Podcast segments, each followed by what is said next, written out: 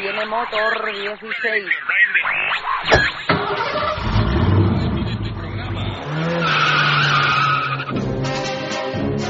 Es la mañana de fin de semana.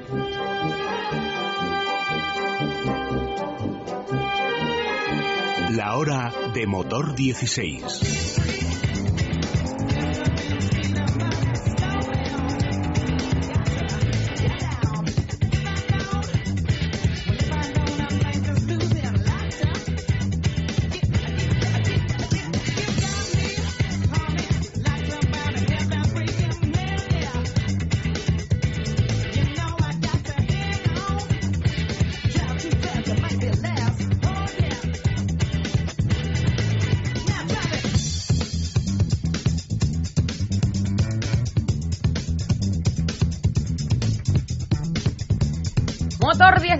Después de la jungla, la jungla, continuamos en el asfalto. Y bueno, pues tengo ya conmigo aquí a Pedro Martín. ¿Cómo Hola, estamos? muy buenos días a todos. Buenos días, tenemos muchos eh, temas, noticias. Cuéntame un poco, el debate interesante va a estar hoy. Sí, yo creo que a ver si se anima la gente a, A a llamar. llamarnos para ver qué opina del tema. Bueno, empezaremos como siempre con las noticias de actualidad, ese repaso a la, a la semana. A continuación ese debate del que tú ya estabas haciendo la introducción, que es sobre si estamos de acuerdo en restringir el acceso en coche al centro de las ciudades. Esto viene a colación porque parece ser que a partir del 2015 Sí. las autoridades de muchas grandes ciudades nos van a prohibir entrar al centro de la ciudad si tenemos coches sucios, lo que ellos van a llamar coches sucios. Bueno, explicaremos un poco por dónde van los tiros y sí que nos gustaría que la gente nos diera opinión sobre esto, que en breve se va a ser, va a ser noticia. Va a pasar, efectivamente, 91 573 9725. 91 573 9725.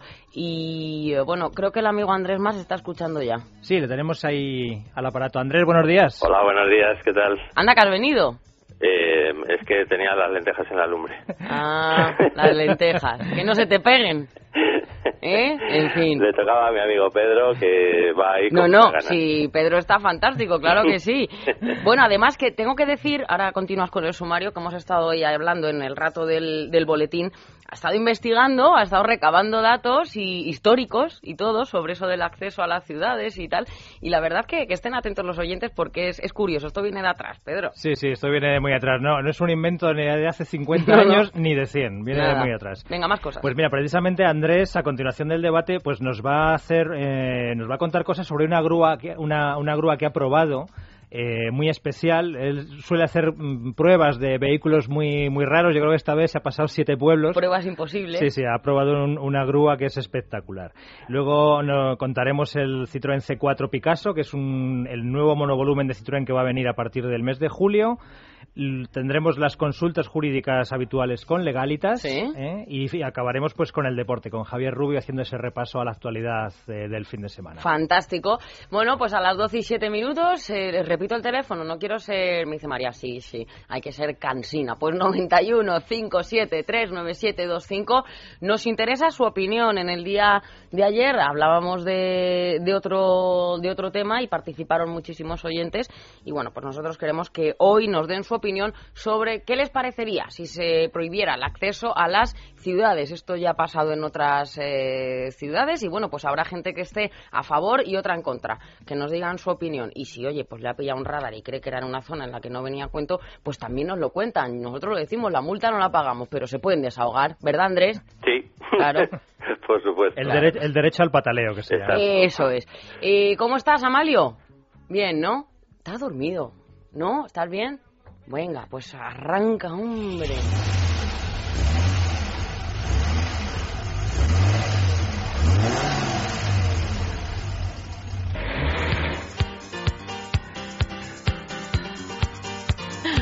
Parece que está jugando al, al escalestri según eh, sube los fader, ¿no? Se llaman esos mandos que tenéis los técnicos. Venga, eh, cuéntame, Pues- Pedro. Pues vamos con esas noticias. La primera, Cataluña ve una invasión competencial del Estado en las ayudas a la compra de vehículos. Pues nada, el, el gobierno de Cataluña eh, ha acordado eh, plantear un eh, requerimiento de incompetencia ante el gobierno central al considerar que diversos artículos del decreto estatal de ayudas para la compra de vehículos comerciales no contaminantes invaden competencias de la Generalidad. Qué raro que no que no pillaran. Bueno, se trata del plan PIMA Aire para la, la sustitución de vehículos comerciales de al menos siete años de antigüedad. Este plan está gestionado por el Ministerio de Agricultura y Medio Ambiente y, según la Generalidad, esta gestión ignora el carácter de competencia compartida en este asunto. Pues claro, ¿sabes lo que pasa? Que el, plan PIBE normal, eh, las ayudas vienen del Ministerio de Industria. Ahí parece que no hay problema. En el caso de los vehículos industriales, la ayuda viene del Ministerio de Medio Ambiente es por ahí por donde viene el asunto, pero bueno, yo creo que es como buscarle los tres pies al gato, ¿no? Y yo creo que lo importante es que se ayude, que se puedan comprar más vehículos industriales y de hecho algunos de estos vehículos industriales se fabrican en Cataluña o muchas de esas piezas de esos vehículos se fabrican en Cataluña, con lo cual yo creo que están tirando piedras contra su tejado. Suele pasar.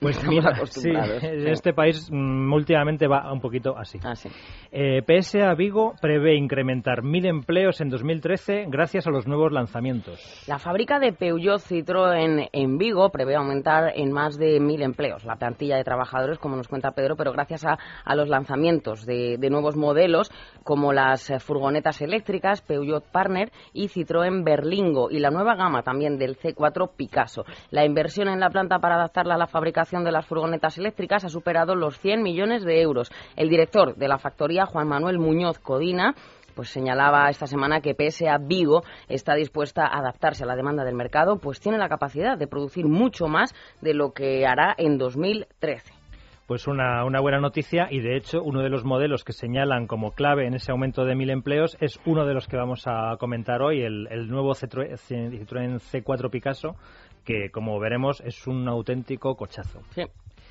Y terminamos con la noticia de que Barcelona, Palma y Madrid son las ciudades españolas con más congestión de tráfico. Pues fíjense, hombre, Madrid era, era lógico y no, Barcelona también, pero fíjate, está ahí Palma. Tres ciudades, eh, junto a Las Palmas y Sevilla, forman el quinteto de las urbes con más congestión de tráfico en España, según un estudio de la empresa de navegadores TomTom. El estudio, dicho estudio, ha medido la congestión de tráfico en 161 ciudades de los cinco continentes. Se ha elaborado una lista en la que Barcelona figura en el puesto 42 del ranking europeo, que sitúa a Moscú como la ciudad con más tráfico del mundo. Tras la capital rusa se sitúan Estambul, Varsovia, Marsella, Palermo, Los Ángeles, Sydney, Stuttgart, París y Roma. Pues en alguna de estas ciudades que, pone la lista he estado y, todas. y sí. Fíjate que yo cuando la gente de Madrid, que es donde yo vivo, se queja del tráfico en Madrid, digo, si supierais lo que hay por ahí fuera, alucinaríais. Porque, por ejemplo, París a determinadas horas es una locura. locura. Las eh, ciudades más importantes de Italia son otra locura. Eso dicen. Nos podemos dar con un canto de los dientes, aunque todo es mejorable, ¿no? Y no mal de muchos no es consuelo en general. Efectivamente. Bueno, en algunas ciudades la verdad son conocidas por eso, porque se conduce como buenamente se puede, ¿no? Sí, Entonces. Sí, un poco anarquía, ¿no? eso pasa. En Italia, Italia es un ejemplo, pero por ejemplo el norte de, el norte de África. También dicen que el Cairo, ¿no? Y toda esta zona que es locura. En, el Cairo he circulado y increíble. Prohibido a los nerviosos, ¿eh? O sea, si usted está mal de tiene problemas de estrés, nunca vaya a circular por el campo. Bueno, 91 573 9725. María, ¿qué te pasa? Te veo enfadada. ¿Has habido algo? No, no. Vale, que no me enteré yo, ¿eh? Que estás constipadita, cuídenla. está deseando de que, llegue. Está llamando oyentes y yo la veo, venga, venga, Está deseando de que llegue el buen tiempo. Quiere que llegue el buen tiempo. La primavera. Andrés. Hola. Venga, pues vamos, vamos con el debate, si os parece. Venga. Venga.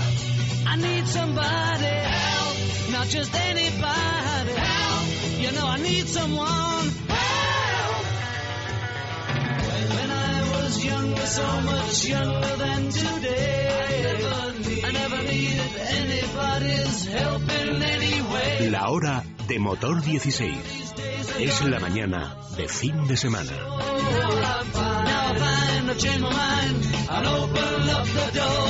A ver, me dice María, no digas nada, lo tengo que decir, porque siguen llamando eh, oyentes de, jungla de asfalto. Porque claro que te, se han quedado con dudas para el padre Mundinas, que el tiempo es el que es, Pedro, no nos da tiempo más. Sí, sí. Pero que no se preocupen, le tomamos nota, como se suele decir, y para el fin de semana que viene. Hombre, si no son muy difíciles las preguntas de plantas, a lo mejor nos atrevemos, o no. No, no, vamos a dedicarnos cada uno a lo nuestro. Pedro Martín puede con todo y, y ya está. A ver, cuéntanos ese estudio. Pues mira, eh, hace unas semanas en este programa hablábamos de esa más que posible subida de impuesto de circulación a los coches más contaminantes. Eh, la última palabra estará en manos de los ayuntamientos, pero estos ya mostraron su respaldo a esa medida en el 2009. Dijeron que verían bien ligar las tasas de emisiones al, impuesto de circulación. Todo esto de lo que estamos hablando viene recogido en el Plan Nacional de Calidad del Aire y Protección de la Atmósfera, que contempla también, aparte de esa posible subida del impuesto de, circulación, que en cada ciudad se establezcan zonas de bajas emisiones, sobre todo en el centro urbano. ¿Y eso en qué se va a traducir? Bueno, pues se va a traducir en lo siguiente. Casi, casi seguro, a partir del año 2015, nos van a prohibir circular en el centro de las grandes ciudades si nuestro coche es lo que un ayuntamiento considera coche sucio. Sucio. ¿eh? Entonces, mm, todavía está por ver cómo se va a hacer, pero tiene pinta de que se van a poner seis niveles de emisión en los coches. Cada coche va a tener que llevar una pegatina de un color. Y si nuestro coche es un coche sucio, es decir, un coche muy antiguo con un motor mm, contaminante o un motor diésel sin filtro de partículas, Suena por mal, ejemplo, ¿eh? Sí, suena lo de sucio. No entras por sucio. Sí, exactamente. Lo- eh, pues es posible que a partir del 2015 los de esa pegatina de coche sucio eh, pues no podamos acceder al centro de la ciudad. ¿Y qué ocurre con todo esto? Hombre, pues que eh, nos va a pillar justo en un momento un poquito dramático, económicamente hablando, que hay muchas familias que no se compran un coche nuevo simplemente porque no pueden Efectivamente. y va a ser como condenar a una parte importante de la población a no poder moverse en su en su Que no es por exagerar, Pedro, que aun- aunque estemos diciendo que en este último año las ofertas que hay en, el motor, en coches, son fantásticas y el que no se compra un coche es porque no quiere, en fin, esto se suele decir un poco de manera coloquial. Hay gente que ha tenido que vender el coche para Sí, sí. poder seguir adelante. Sí, hombre, si esto, por ejemplo, aparejara una disminución en el precio de los, del transporte público, pues creo que podría ser mejor aceptado. Es decir, si en el 2015 nos dicen, oiga, su coche tiene eh, una pegatina del color tal, que es no puede entrar usted con ese coche al centro de la ciudad, pero vamos a bajar el precio del transporte público un 20%, pues bueno, yo creo que se aceptaría mejor. Pero como últimamente lo único que ha hecho el transporte público es subir, pues... Y no eh, puede ser eso también una manera de, pensando mal, como hay que hacer siempre, una manera de recaudar también. Bueno, claramente. A ver, Que yo esto de la ecología sí, lo puedo entender, pero normalmente es que mm, sí, detrás hay, hay otros fines. Lógicamente se puede decir que el fin es bueno, que es limpiar el aire en, la, en la atmósfera de, esa- de ese centro de la ciudad, ¿no? Pero también es cierto que para, para mucha gente esto va a suponer un problema económico y que al final lo que se esconde detrás de todo esto es que se aumenta la, la recaudación. De, to- de todas maneras, a mí me hace mucha gracia que al final el coche siempre es el culpable de todo. Vamos a ver, eh, a la vez que, que hagan eso, tendrán que adecuar las instalaciones de calefacción doméstica para que no echen el humo que echan. Y en ciudades, por ejemplo, como Avilés, se considera que la fuente de contaminación atmosférica, aparte de los coches, es el sector industrial, Sí. el sector residencial con las calefacciones. O sea que me parece muy bien que, que se que se molesten mucho en que en que en que los coches cumplan todo esto, en que prohíban la circulación, pero a la vez los autobuses tendrán que ser todos de gas o eléctricos en esas zonas que no lo son y las calefacciones tendrán que ser todas de gas también.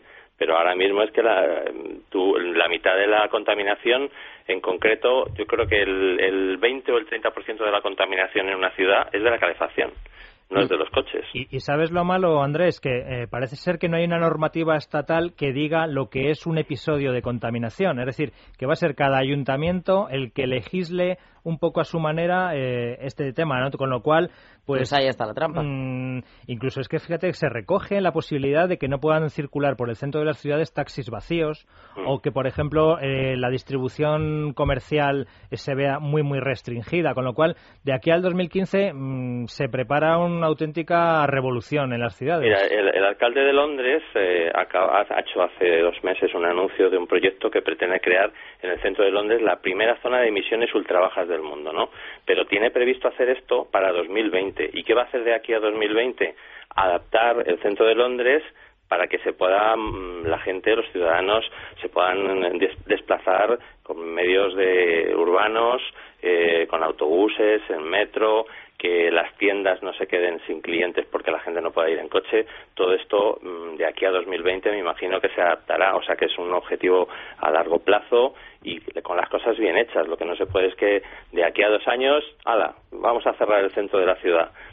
Efectivamente. Bueno, algunos están participando ya en Facebook. Vuelvo a repetir el teléfono 91 573 9725. 91 573 9725. Pues fíjate, hablabas, Andrés, de Londres. Tú sabes que en Londres, en el año 2003, se implantaron un, un sistema de peaje Sí. para entrar al, al casco urbano, que además es curioso porque empezó costando 5 libras al día, pero en el 2005, o sea, solo dos años después, por arte de Birli Birloque, lo subieron a 8 libras. Fíjate. Pero, y, y tú fíjate, he estado mirando un poco eh, qué ocurrió en Londres, porque bueno, ya son 10 años de experiencia y nos puede servir un poco de... ¿Y tú crees que esto de- puede pasar en España? Que eh, nosotros permitamos, bueno, sí, Eh, que permitamos que se pongan esos peajes a las entradas Eh, de las en, ciudades. en principio lo que se va a hacer es que no puedan acceder determinados vehículos, no que los que accedan tengan que pagar, por así decirlo. Pero mm, cada ciudad va a ser, eh, va a tener autonomía para, tomar su decisión. Entonces, en el caso de Londres, eh, bueno, pues ¿qué ocurrió? Pues mira, la Cámara de Comercio de Londres reconoce que ha habido fuertes eh, descensos en el consumo en las tiendas de- del, del centro de Londres, ¿no? Incluso que muchas han tenido que cerrar porque había eh, pues menos clientes, ¿no? Pero es que luego ha habido otro efecto curiosísimo. Eh, a ver, lo que quería hacer el Ayuntamiento de Londres con esta medida era que entraran menos coches y que la gente entrara en transporte público. Bueno, pues la gente efectivamente, muchos dijeron, vale, pues entro en transporte público. Aparcaban los coches en la proximidad de estaciones de cercanías, del metro y demás, y a consecuencia de eso, de repente se les ocurrió que podían hacer aparcamientos de pago, ¿no? Entonces ahora la gente que aparca en esas estaciones de tren y tal tiene que pagar por un servicio que antes era gratuito, con lo Claro, cual es que- es que estas cosas siempre aparejan lo que estabas diciendo tú, Elia, que al final es que se esconde aquí querer más Sí, sí, impuestos, totalmente. más Pedro, ¿sabes cuándo empezó todo esto en Londres? En 1952, curiosamente, eh, en Londres llegó una ola de frío y se permitió a la gente que, que utilizase mucho más el- la quema de combustibles fósiles, es decir, las chimeneas y todo esto. Bueno, pues murieron 12.000 londinenses por la contaminación que afectó a la, ciudad durante prácticamente una semana. Entonces, a partir de entonces, el tema de- del, del medio ambiente y del restringir un poco todo el tema de combustibles en industria y todo esto, pues empezó a funcionar en el 56, 57, o sea que ya en aquella época eh, era una preocupación importante en la ciudad de Londres el tema de la contaminación, pero en este caso, pues imagínate por las chimeneas, lo que decíamos antes, todo el tema de la calefacción. Pues mira, Claro, y pe- perdona Pedro, no- aquí también lo hemos dicho muchas veces que, el- que las fábricas ¿no? de, de automóviles precisamente, que no son las más contaminantes como bien está diciendo Andrés y que el agua incluso sale más limpia de lo que entraba. O el, sea que... el sector de automoción en general es abanderado de, de la preocupación por la ecología y, y, pues como bien dices, por ejemplo, la fábrica de Almusafes eh, de Ford en Valencia, pues el agua que recoge de, de los ríos próximos, cuando las cuando la libera después de ser usada en la fábrica, es más limpia Fíjate. cuando la ha cogido, ¿no? Y bueno, y los coches pues cada vez contaminan menos y demás. O sea, es que es como que la inversión de los fabricantes de automóviles en tema ecológico es, mm, yo creo, mm, muchísimo mayor que la de cualquier otro sector. ¿eh? Sí, sí. Mira, hablabas, hablabas también de Londres de 1952. He estado un poco indagando a ver todo esto de las restricciones de tráfico, de dónde viene. Realmente, a nivel moderno, por así decirlo, el, primer, la primera ciudad que, que se lo tomó en serio cobrando a la entrada y tal fue Singapur, en 1975 pero eh, hay que irse mucho más lejos para encontrar eh, a alguien que dijo eh, hay que restringir el acceso a esta ciudad. Y es eh, Julio César, en el año 45 antes de Cristo, aunque me parezca como mentira, ¿no? Eh, quien, preocupado por el, gran atasco que había de carruajes, de caballos en la ciudad de Roma, decidió en ese año 45 antes de Cristo eh, orden. restringir el acceso y entonces no se podía entrar a Roma eh, entre las 6 de la madrugada y las 4 de la tarde, salvo que fueran vehículos ocupados por sacerdotes, ciudadanos de alto Pero eso rango. no era por contaminación, eso No, era por No, atasco. era por atasco. Era, era por atasco. Bueno, Por ojo, poner orden. ojo, que también contaminan un poco los animales, pero Sí. bueno. Por cierto, que, por cierto, que no hemos hablado de la contaminación acústica, que esa es otra contaminación interesante y que aquí todo el mundo pasa de la contaminación acústica. Hay zonas y calles de Madrid en la que es un infierno estar una hora. Yo no sé, hay gente, agentes municipales y de movilidad que yo no sé cómo soportan, deben de tener tapones, pero es, es horrible, Es el, horrible, el sí. ruido, el ruido que hay. Mm. Bueno, eh, eso también va por eh, culturas, ¿no? Porque hay, hay ciudades donde, pues yo sé, Nueva York está constantemente sonando el claxon de los coches Bueno, y, y, y, y Shanghái. y Shanghái. Y Shanghái es pero, horrible. pero hay otras ciudades cuando nos vamos al norte de Europa, pues que la gente el claxon yo creo que ni lo usa, ¿no? Cuando incluso cuando a alguien se le queda el coche parado y, y porque se le ha calado o lo que sea y está un minuto intentando, no, ahí nadie pita, ¿no? O sea que también Estaba es- viendo, por ejemplo, en Grecia, en las ciudades de Grecia, igual el- la calefacción es la causa más importante de contaminación en las grandes ciudades, no los coches, la calefacción. Y estoy seguro, estoy convencido de que en España, en muchas ciudades, también es la calefacción y no los coches la culpable de, de- de esa, de esa contaminación y de esa ¿Os boina acordáis? que sale. ¿Os acordáis de aquel estudio que se hizo sobre las flatulencias de las vacas que contaminaban? eh, también, me estoy acordando de aquello, era la mitad que los coches, pero por lo que has dicho, ¿no? Del, del ganado y la producción de Julio me- César. la producción de metano. El otro día he leído un estudio que ese, yo creo que todavía es más curioso que dice cuál es el animal que genera más metano, ¿no? Y es y son las termitas. ¿Las termitas? Porque son los únicos animales capaces de metabolizar eh, la madera. Entonces parece ser que en esa acción de metabolizar la madera eh, se genera una cantidad enorme de enorme para su tamaño, Sí, por así sí. decirlo, de metano. O sea que Chiquitinas pero o- matonas. ojito que habrá que limitar también el acceso a las Efectivamente, a las termitas. Pues mira, en cuanto a, a restricciones de tráfico, bueno, realmente las hay en todo el mundo. O sea, esto también hay que decir que no es algo que, que vaya a hacerse en España y, y que no exista en otros sitios. Existe en muchos sitios y lo que queremos es que se haga bien, ¿no? Y, y que se tomen medidas complementarias para que la gente que tiene menos posibilidades de, de comprarse un coche ecológico, pues que no se vea parado, ¿no? Entonces, por ejemplo, mira, en, en Estocolmo se hace desde el año 98. Eh, ahora mismo se están cobrando unos 6 euros y medio en Estocolmo por, por acceder. Pero es que luego, por ejemplo, hablabas de Atenas. Bueno, pues en Atenas, en México, en Bogotá, en Santiago de Chile, en La Paz, por ejemplo, en, en Bolivia. Bueno, también hay restricciones al tráfico. En estos, normalmente lo que se hace es una cosa que es eh, cada día de la semana, de lunes a viernes, hay dos eh, números finales de matrícula que no pueden circular. Es decir, por ejemplo, se dice el lunes no pueden circular los que acaben en 0 y en 1.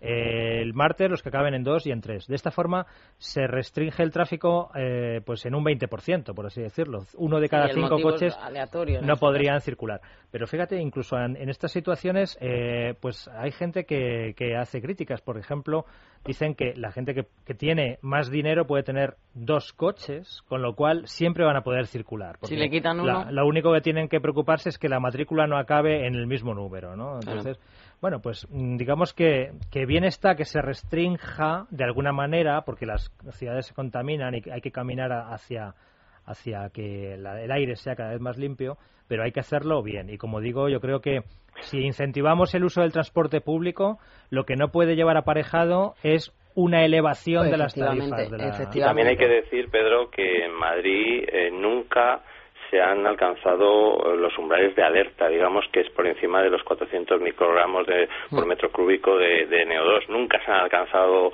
solamente en 2010 se llegaron a alcanzar 367 que no llega a ser eh, peligroso, sino no, no llega ni siquiera al, al umbral de alerta. Ujú. En 2010 pues, hubo unos episodios de contaminación bastante altos, pero solo se llegó a 367. O sea, nunca se, se ha llegado en Madrid a ese umbral de alerta, con lo cual, a ver, estamos mal, regular.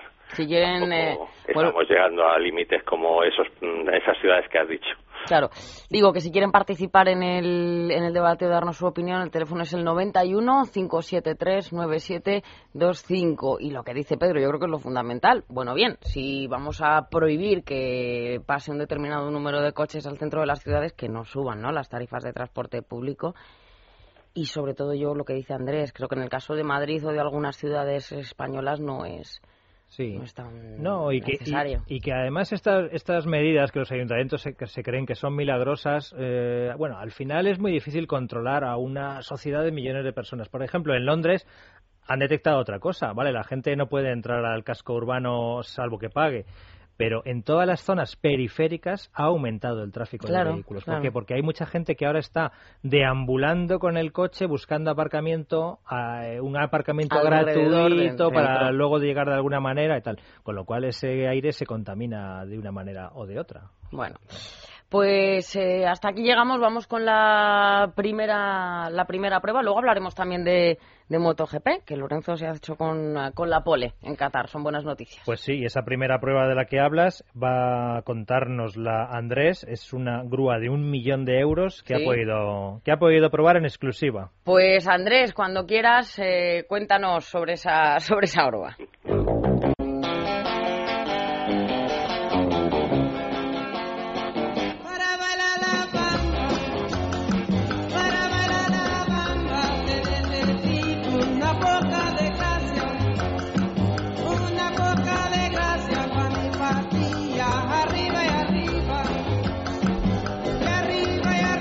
Nos pone la bamba. ¿Qué te parece, Andrés? La bamba, un clásico. Yo le digo que me gusta un poco esa música rockabilly y tal. A veces lo hace bien, pero claro, la bamba. El gran Richie Valenzuela. En fin, venga, pues cuéntanos, No, Andrés. que ya sabéis que me gustan probar siempre vehículos raros, tractores gigantes, cosas de estas que, que, bueno, que vemos por la calle, nos fijamos y tal, pero no le damos mucha importancia, pero luego conocer todos sus secretos, la verdad es que es muy, muy curioso. Y todo empezó un día que al lado de mi casa me estaba cortada la calle y vi una grúa gigante con un brazo telescópico que se perdía en el cielo. Eh, Estaban desmontando una, una antena de telefonía móvil en un tejado a siete, siete plantas de altura. El tío que manejaba desde abajo la grúa no veía ni lo que cogía, era todo, todo se lo decían por radio. Y bueno, hablé con ellos y, y, pues dos o tres meses más tarde me la han dejado probar y la verdad es que pues como siempre que pruebo una cosa de estas me quedaba alucinado pues de sus características, ¿no? Por ejemplo, que tiene dos motores. Tiene un motor V8 de 530 caballos para mover lo que es el camión y luego un motor aparte de seis cilindros en línea con 204 caballos para mover solo la grúa. Ajá. Eso ya y te impresiona y te joder, dos motores. Luego lo que pesa 68 toneladas. O sea, mover, claro, con ese peso no te impresiona mucho lo que lo que gasta. ¿Sabes lo que gasta Elia? ¿Qué gasta? Un litro cada kilómetro. Mm. Es decir, 100 litros cada 100 kilómetros.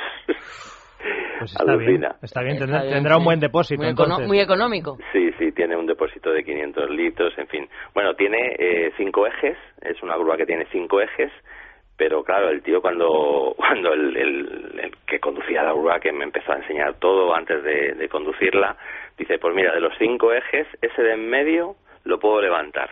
Y la grúa se puede mover de lado, digo, no me lo puedo creer. Eh, Pues sí, porque mm, cuatro de los ejes, las ruedas se giran totalmente, son direccionales, Sí. y entonces levantan el eje de en medio, se- las, las ruedas se ponen totalmente torcidas y la, la grúa se mueve de la base del cangrejo que llaman ellos y es para moverse en sitios así complicados que tienen que hacer eh, movimientos en muy poco espacio pues eh, permite a esta grúa que mide me parece 14 metros o algo así pues la permite moverse y, y bueno, pues la verdad es que es impresionante mm, por varios mm, varios puntos, ¿no? Luego, primero pensar que la, la, mm, la grúa esta, el brazo, es telescópico y puede subir hasta 100 metros de altura.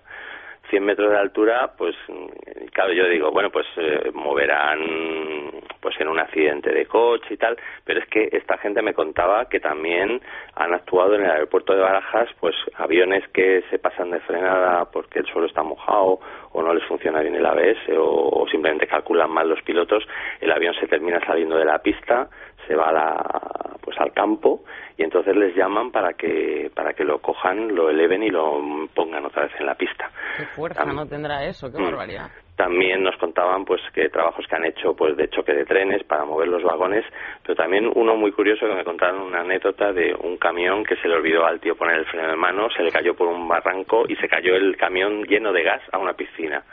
Entonces tuvieron que sacar, pues imagínate con los con la complicación que supone una zona muy escarpada en una piscina y tal, pues tuvieron que sacar el camión de gas con que además tenía fuga, con riesgo de explosión pues eh, tuvieron que meter ahí la, la pluma y sacar el camión como pudieron, no explotó ni nada, pero pero bueno, la verdad es que eh, hacen trabajos de todo tipo y, y porque además es que hay muy pocas grúas de este tonelaje y con esta pluma tan grande en España, entonces y luego pues conduciéndola la verdad es que Yo supongo que hace falta, Andrés, una destreza especial, ¿no? Para ¿Sabes llevar qué un... pasa? Que no se maneja como cualquier otro camión, porque justo encima de la cabina llevas o llevas lo que es la lo que es la grúa con todas esas esas secciones eh, que telescópicas están metidas, pero eso pesa una burrada. Entonces justo lo tienes encima de la cabina y cuando vas en marcha eh, a pesar de que lleva suspensión neumática, suspensión regulable en altura y todo,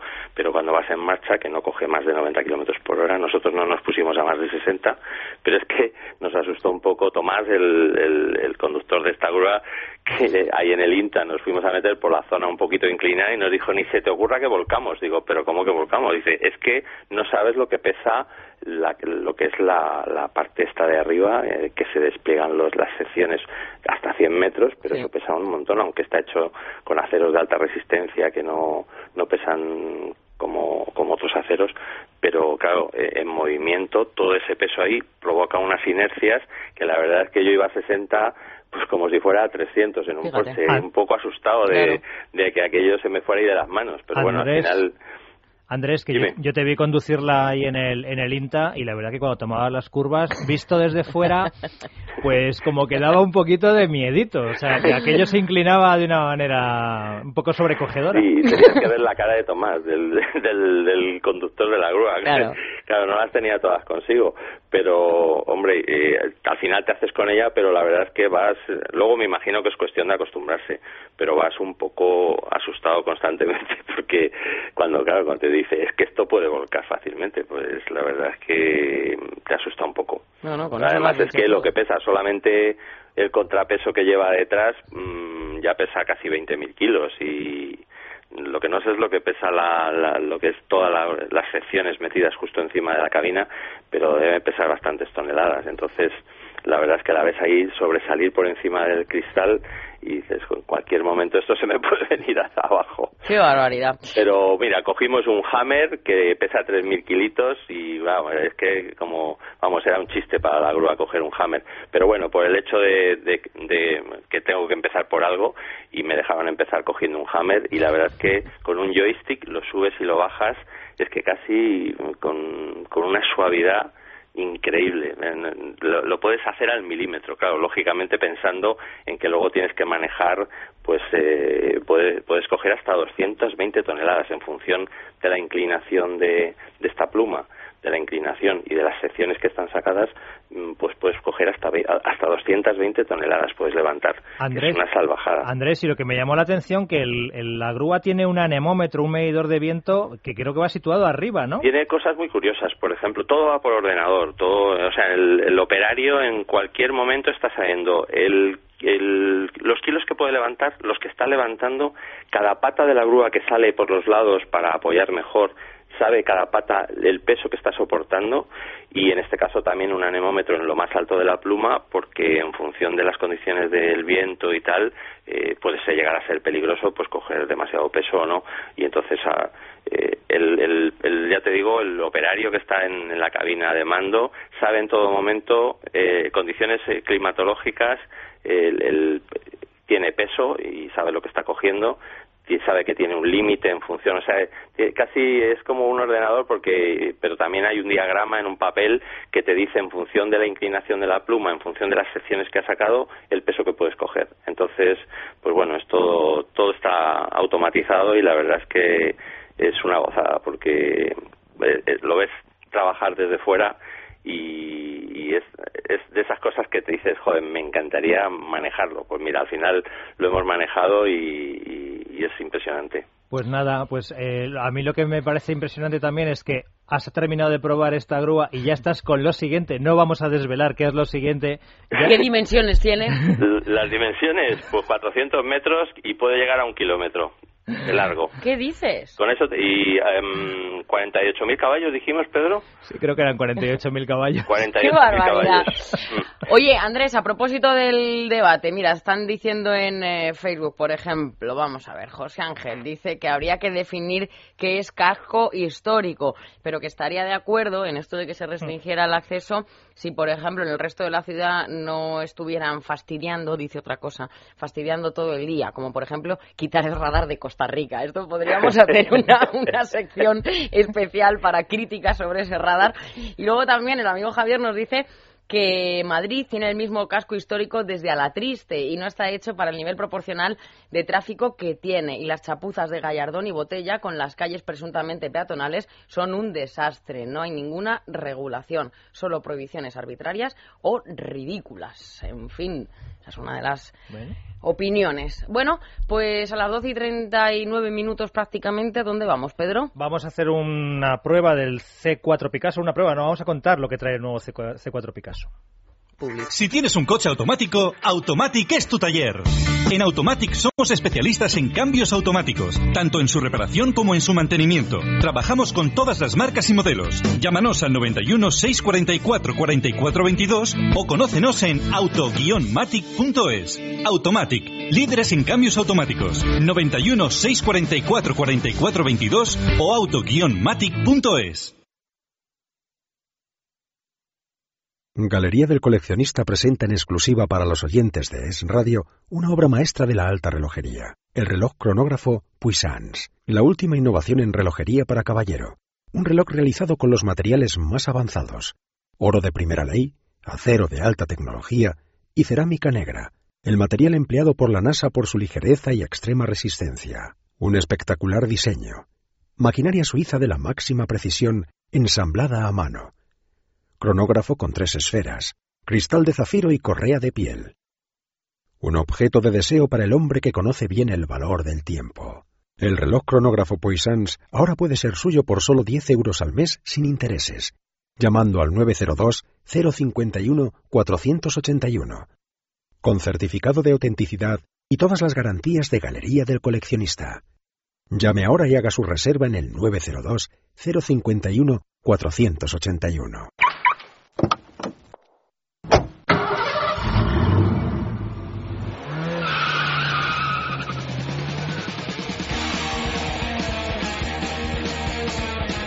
La hora de motor 16. Es la mañana de fin de semana.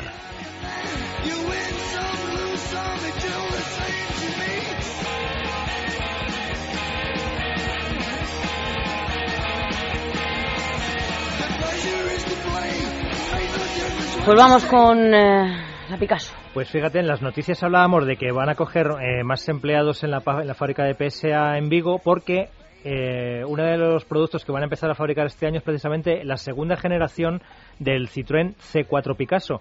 Eh, esta fábrica de Vigo empezó a fabricar en el 99 el Sara Picasso, en el 2006 el primer C4 Picasso y ahora en este año 2013 este segundo C4 Picasso que eh, yo creo que es un coche importante porque el, el C4 Picasso ha sido el monovolumen más vendido en España en los últimos años, ¿no? Yo creo que habrá muchos oyentes que ahora ante esta ante este nuevo modelo pues estarán expectantes, ¿no? Bueno, pues decirles que cambia por completo de, estética, de imagen. Es el primer diseño de, un diseñador de Citroën que se llama Frédéric Soubirous. Entonces tiene un aspecto como más sólido, más compacto, más deportivo. Está como más plantado en la carretera, ¿no? Tiene menos aspecto de monovolumen y más aspecto de coche normal. El coche, el, el C4 Picasso, va a medir 4,43, que son 4 centímetros menos que el actual. De anchura no cambia, 1,83 pero sin embargo la altura es de unos 61, que son 7 centímetros más bajo, Más, ¿no? Entonces, bueno, si pensamos que es más corto y más bajo, podemos pensar que va a ser más pequeño por dentro, pero los eh, ingenieros de Citroën han conseguido el milagro, ¿no? Resulta que tiene 5 centímetros más de distancia entre ejes y esto les permite que la habitabilidad del, del interior sea más grande. O, por ejemplo, que el maletero, que antes era de 500 litros, ahora va a ser de 537. Es decir, que el coche aumenta de tamaño y no solo, no solo tiene 537 litros de maletero, sino que gracias a que la banqueta de la segunda fila va a ser eh, corredera, se va a poder llegar a 630, litros. 630, Es decir, que tenemos un, un monovolumen de 443 de largo, pero con una habitabilidad interior tremenda. ¿Has dicho el consumo, Pedro? Pues mira, el consumo va a empezar en 3,8 litros a los 100. Va Es a ser increíble. el primer monovolumen de su clase que baje de 100 gramos por kilómetro de Sí, emisiones. sí, sí, ¿eh? O sea, 3,8 esa sería la versión de 90 caballos dotada de, top- de Stop Start. Va a haber también eh, otro diésel de 114 caballos y versiones de gasolina de 120 y de 156 caballos. Y como otras novedades, pues que por ejemplo el cambio manual pilotado, que no era el el punto fuerte de, de, este coche porque daba como tirones, era un poco lento de reacciones, pues lo van a mejorar bastante este cambio manual pilotado. Un cambio manual pilotado básicamente es un cambio en el que no tenemos que nosotros pisar embrague. O sea, es como funciona como un automático, pero realmente no lo es, sino que es un manual con un embrague automático. Y, y increíble el interior. El interior es sorprendente. Increíble. Viene en todas las versiones con dos pantallas, una de 7 pulgadas táctil, que es la que tenemos más cerca de, de la mano, y otra más grande que, que está en el centro del salpicadero, el salpicadero, con 12 pulgadas. Y además es que el coche es muy innovador porque va a tener un sistema que se llama visión 360 grados. Gracias a cuatro cámaras situadas en el exterior vamos a poder hacer las maniobras de aparcamiento viendo exactamente todo lo que hay alrededor como si nos estuviéramos viendo el coche desde arriba. Va a tener un, bueno, ya estos son muchas veces en, en opción, ¿no? Pero sí, sí, sí. un sistema de aparcamiento se, semiautomático. Pero además, Pedro, es que el, el coche pesa 160, bueno, hasta 140 kilos más gracias a la nueva plataforma. Menos. Y, menos, menos, menos, menos, perdón, 140 kilos menos gracias a la nueva plataforma y luego además tiene mejoras en la suspensión porque, por ejemplo, los amortiguadores traseros que iban inclinados ahora van a ir verticales y por lo visto pues ha mejorado mucho no solamente el agrado de conducción, la comodidad, sino además el, es, tiene un comportamiento mucho más eficaz. Por lo, es algo más que un coche familiar, vamos a decir de esa manera. Sí, es... han querido hacer un coche que sea muy amplio por dentro, muy práctico y versátil, pero que al mismo tiempo sea muy moderno. Muy Yo creo que realmente... han reinventado un poco el concepto monovolumen y han reinventado el C4 Picasso porque no hay que olvidar que el, el segmento todo camino viene apretando fuerte y está robando cantidad de clientes al segmento de los de los monovolúmenes. Entonces, yo creo que las marcas se están poniendo las pilas y están diciendo, vamos a hacer un monovolumen que, que llame la atención, que mole para la gente, porque es que si no, no van, van a seguir, la gente se va a ir, se va a seguir yendo al segmento todo camino y, y es una pena porque el segmento monovolumen la verdad es que merece la pena sí es verdad además el frontal qué quieres que te diga si te fijas tienes a es, es muy llamativo es muy original eh, con esos esas ópticas ¿verdad? en varios niveles sí. Y el techo panorámico. Techo panorámico de más de, más de, de... más de 5 metros cuadrados de superficie. Sí, sí. No, la verdad que tiene pinta de que va a conseguir ser otro bestseller. ¿eh? A partir del mes de julio estará a la venta. Y bueno, pues el martes que viene en Motor 16, quien esté interesado en él, pues va a poder ver todas las fotos, todas las imágenes y ahí contamos ya con más detalle todo lo que va a llevar este nuevo Citroën C4 Picasso, que más adelante llegará el gran C4 Picasso, que todavía no se conoce como, como es. Pues esperamos ansiosos, porque la verdad que con este C4 han hecho el resto. El interior es casi un minibús, la verdad que cabe ahí. No, y además es que ha pillado a todos los rivales con el paso cambiado. Efectivamente. Porque salvo al, al C-Max, eh, el resto, por ejemplo, todos los sistemas de seguridad que lleva el nuevo C4 Picasso, este del que estamos hablando, en cuanto ya comparable con cualquier modelo alemán, de incluso modelo premium, pues con asistencia a la salida de carril, un montón de cosas de sistemas de seguridad, los demás su, su competencia no lo lleva, salvo el C-Max, el resto de momento no tiene nada parecido, con lo cual es que ya te digo que les ha pillado un poco por sorpresa a los rivales. Venga, vamos con eh, legalitas eh, y antes de irnos al deporte yo creo que nos van a dar buenos consejos, Pedro. Exactamente, vamos a, vamos a transmitir a legalitas una última pregunta que nos ha llegado sobre, sobre alguien que tiene bueno pues dudas y, y ahora a continuación pues, la resolveremos. Efectivamente, tenemos a Ana García de las Heras a la que le vamos a hacer esa, esa pregunta. Ana, buenos días. Hola, buenos días, ¿qué pues, tal? Pues atenta a lo que te comenta Pedro. Pues mira, nos pregunta un oyente si puede negarse a realizar la prueba de, de detección de alcohol si él puede acreditar que no ha tomado ninguna copa en toda la noche. Eh, bueno, pues en este caso, eh, pese a que en esta cuestión el conductor en sí no hubiera ingerido ningún tipo de, de, alcohol en toda la noche, sería conveniente, pese a todo, el someterse a esta prueba de alcoholemia. ¿Por qué razón? Pues porque el negarnos injustificadamente a realizar la prueba sería constitutivo eh, de un delito, en este caso, delito, eh, perdón, de un delito castigado con una pena de, de, prisión. Aparte de que es imposible. Como lo claro, efectivamente, ¿cómo justificas que no has bebido? De todos modos, insisto, en fin, eh, los agentes de la autoridad están legitimados por ley a, eh, en sus funciones de indagación y prevención de los delitos, a requerir a cualquier ciudadano, eh, sea conductor o incluso un viandante, para la práctica de las pruebas de alcoholemia.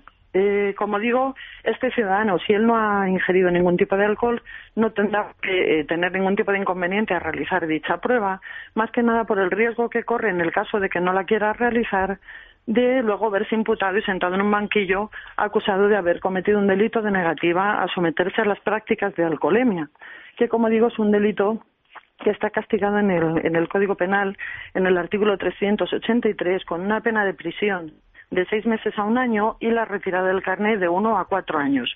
Si yo no he consumido absolutamente nada de alcohol, según termine eh, la intervención policial, lo que voy a hacer es o bien requerir a los propios agentes que me lleven al centro sanitario más próximo para hacer una extracción sanguínea, donde yo pueda comprobar eh, de propia mano y prepararme esta prueba de descargo por si me veo imputado, eh, preparar esta prueba de descargo, como digo, según la cual voy a demostrar a un juez, en caso de verme imputado, que mi nivel de, de- alcohol en sangre en ningún caso ha sido superior a 1,2, que es el equivalente al 0,6 por litro de aire expirado en, en el etilómetro, en el aparato. Sí.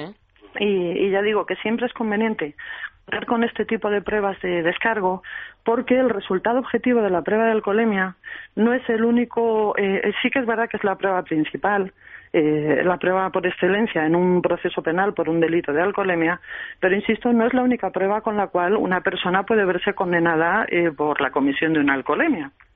Eh, me refiero, eh, puede que una persona sea requerida por los agentes de, de la autoridad a practicar esta prueba y o bien porque el etómetro no funcione, o bien porque se niegue allí de forma contumaz y tajante y no quiere esa persona realizar la prueba ni bien ni mal, o bien porque sea una negativa tácita, todos sabemos, pues en fin, o bien la picaresca de, bueno, que me ponen allí el alcoholímetro o el etilómetro, hago que soplo, pero no soplo, Pero no soplas, con la intención, claro, de que aquello no salga.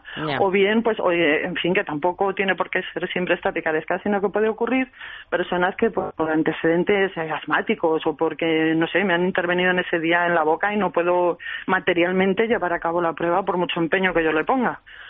Pues ya digo, eh, aunque no se lleve a cabo la prueba de alcoholemia, bastaría para condenar a una persona si en el momento del juicio, en el acto del plenario, van allí y declaran los agentes de la autoridad que han intervenido en la prueba y además, o sea, con su propia testifical directa que están presenciando los hechos y además también eh, a través de la documental obrante en el propio atestado policial que se va a realizar por los agentes intervinientes, donde hay una prueba esencial que es la diligencia de síntomas, donde allí los agentes van eh, aclarando punto por punto qué sintomatología es la que están presenciando en el conductor. Bueno. Eh, pues tales como ojos rojos, fuerte olor a alcohol, habla pastosa, deambulación vacilante, de todos estos síntomas.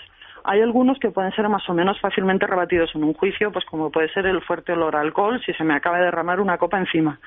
O el habla gritos, pues porque es mi manera de hablar. O yo qué sé, o nerviosismo, pues porque a todo el mundo un poco le intimida al verse allí En- sometido a una prueba de alcoholemia. En cualquier caso, pues no beber, si se va a poner un No beber y volante, si- pero no, tenemos ahí a Claro, y si no hemos Eso bebido, por supuesto, si no hemos- eso por supuesto. y si no hemos bebido, pues eh, efectivamente, pues hacer la prueba y ya está. Pues muchas, muchas gracias, Oh. Ana García de las Heras. Eh, bueno, pues gracias, gracias a vosotros gracias por a vosotros. la oportunidad de informar un poco a los oyentes. Da- muchas gracias y y- un saludo. Y ya saben que si quieren asociarse a Legalitas con un 15% de descuento por ser oyentes del programa de Motor 16 Sí. en el radio, pues no tienen más que llamar al 902-090-351. 902-090-351. Bueno, pues fantástico, no beban al volante, claro que no. 12.52 minutos, vamos con el deporte.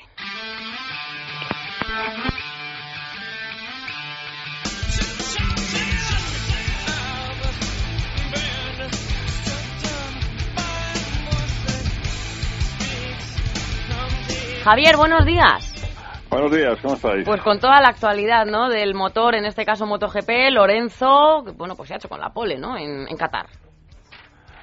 Pues eh, sí, la verdad es que estuvo muy hábil en esa, tiró de experiencia, tiró de en ese nuevo formato de los últimos minutos. Eh, yo creo que ahí se notó la experiencia, fue muy hábil. Y bueno, pues tenemos un duelo que si en entrenamientos Márquez ya ha demostrado ritmo, aunque le falta ese toque de experiencia, está ahí. En las carreras veremos a ver también un Rossi también que está pues sacando la pierna afuera otra vez, ¿no? Y con una moto que está muy cómodo con ella y con Pedrosa que siempre es un valor seguro, consistente, así que este año creo que tendremos un MotoGP más eh, importante, eh, intenso y emocionante que en muchos años. Javier, tú fíjate cómo está la parrilla de salida del, del MotoGP para hoy. Eh, la carrera es a las 9 de la noche y tenemos entre los ocho primeros clasificados tenemos a cuatro españoles, ¿eh? o sea, porque tenemos a Jorge Lorenzo en la primera posición, a Dani Pedrosa en la tercera, a Marc Márquez en la sexta plaza y a Álvaro Bautista en la octava, o sea, de los ocho, cuatro españoles. Y, y muy destacable también el, el segundo puesto de Crutchlow, el, el británico, que mm, corre con una Yamaha satélite, lo que se llama, o sea, no es una Yamaha eh, oficial, por así decirlo, sino que es, eh, bueno, pues eh, de segundo nivel, pero ha hecho las- la segunda plaza, o sea, que muy meritorio. Sí, y sobre todo da la impresión de que este es un año en el que los protagonistas eh, están cómodos con la moto, ¿no? Siempre luego cada circuito hay cuestiones de puesta a punto, pero da la impresión de que este año eh, no le ocurría a Rossi el año pasado, por ejemplo, ¿no? A veces a Pedrosa, pero parece que están, eh, yo creo, con moto, ¿no? Con la moto que les hace sentirse cómodos. Un piloto ataca cuando realmente eh, puede atacar instintivamente, cuando tiene confianza en la moto, y parece que este año da la impresión de que en general, ya digo, salvando distancias y diferencias en cada circuito, eh, todos sienten que tienen moto.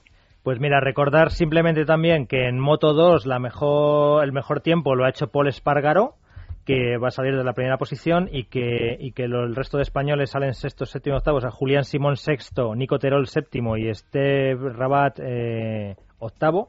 Y que en Moto 3, que es la primera carrera que va a haber esta tarde, que es a las 6 de la tarde, pues la pole ha sido también para un español, para, para Luis Salom, seguido por Maverick Viñales, que está recuperado de ese problema en el dedo que tuvo en entrenamientos, y tercera posición para Alex Rins. O sea que este año tiene todo un, un tono muy español también el, el Mundial de Motociclismo. Pues hombre, la verdad es que también hay que ser eh, sinceros, eh, de un tiempo a esta parte eh, el Mundial de Motociclismo se ha convertido en una cuestión de países casi mediterráneos, ¿no? Y afortunadamente han ido cayendo pilotos, digamos, eh, de otros países anglosajones, hay menos pilotos anglosajones, por así decirlo, no, no hay los americanos del pasado, ¿no?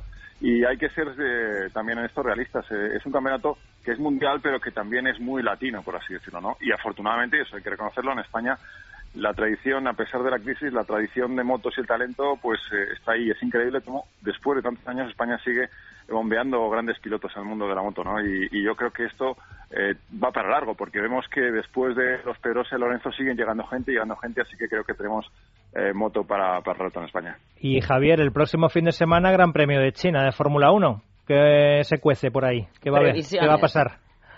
Bueno, la verdad es que eh, normalmente en la Fórmula 1 las tres, cuatro primeras carreras sirven para fijar un poco la foto, ¿no? Porque hay que acudir a diferentes circuitos en diferentes condiciones para saber quién está regularmente eh, arriba, ¿no? O quién no lo está. Eh, por ejemplo, después de lo que hemos visto, por sacar conclusiones al principio, ¿no? De estas dos primeras carreras.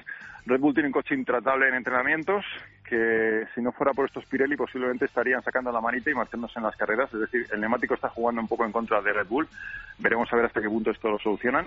Digo en carrera. Ferrari parece que tiene un coche que quizás sea el más consistente eh, entre entrenamientos y carrera, aunque está lejos de Red Bull en entrenamientos, pero en carrera es un coche mm, bastante rápido, ¿no? Y, por ejemplo, hay que ver qué pasa con Mercedes eh, si hace la goma, ¿no? Como en el ciclismo, si está ahí en el grupo de cabeza y según en qué circuito, pues va mejor o peor. Y McLaren está muy por detrás. Veremos a ver si se recupera, se recupera un poco Malasia. En definitiva, es una foto que va tomando forma según van avanzando carreras y China yo creo que servirá un poco para ver, para contrastar hasta qué punto esto es cierto, ¿no? Y en ese aspecto, pues ha habido tres semanas ahora en las que los equipos han tenido tiempo para recoger algunas lecciones y también muchos equipos van a incluir ahora pues las novedades o las evoluciones que estaban previstas que no dan tiempo en las dos primeras carreras. Así que, bueno, pues será otra prueba más de fuego para ver cómo está el campeonato este año. Claro que sí. Pues Javier, hasta la semana que viene y estaremos allí con toda la actualidad. Tú nos la acercarás y bueno, pues al, al filo de, de la carrera. Un abrazo, Javier, gracias. Hasta la semana que viene. Hasta luego, Andrés. ¿Andas por ahí? Ando, ando por aquí, sí. No me cuelgues, hombre, que yo quería despedirme. Hasta Que no te luego. cuelgo. Es más, tengo hasta una ley de Andrew Es que no- rápida. pero muy Discurso rápida. de Mirto, como en los roscones de Navidad, todo coche de segunda mano siempre encierra una sorpresa. Y extensión al discurso de Mirto, y al igual que en el roscón, el que se encuentra de sorpresa es el que paga. Adiós, Andrés. Adiós, guapa. Adiós. Prodigy, estábamos escuchando, estamos cañeros esta mañana, Pedro. Sí. ¿Sabes a quién tengo ahora? Pues no, a las chirigóticas. Ah, muy bien. La copla negra. Ah. Qué barbaridad. Suena no se bien. vayan noticias y volvemos hasta el sábado de la semana que viene, Pedro. Adiós a todos. Adiós.